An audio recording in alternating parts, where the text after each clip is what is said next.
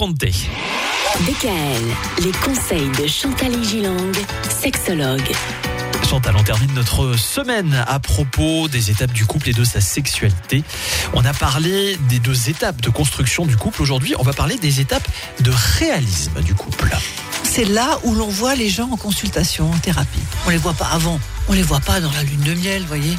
Oui, Ah, sinon déjà c'est mal parti. Mais oui, Oui. si on les voit à la lune de miel, c'est la lune de fiel. Hein. Ça va pareil. hein.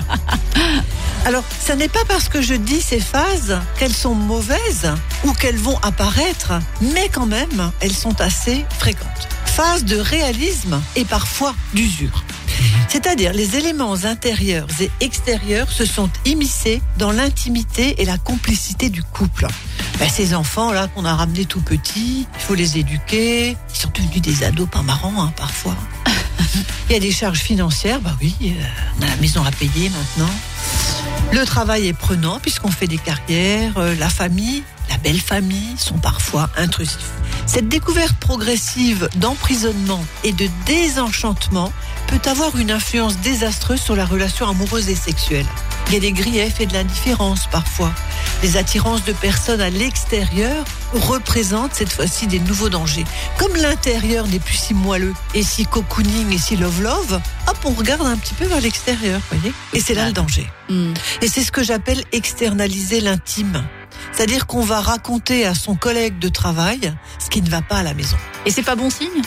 Non, parce que lui, il va vous raconter aussi ce qui ne va pas, et puis tous les deux, on est des petits malheureux euh, qui commencent un peu à flirter ensemble. Voyez Mhm. Ça commence par là. C'est ça l'algorithme, Myriam. D'accord.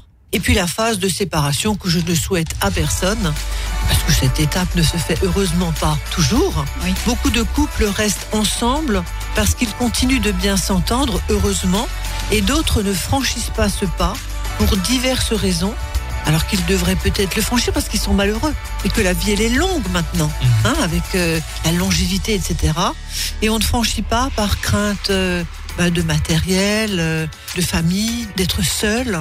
Pas forcément pour les bonnes raisons. En tous les cas, on souhaite que les couples restent ensemble. Oui, absolument. Absolument.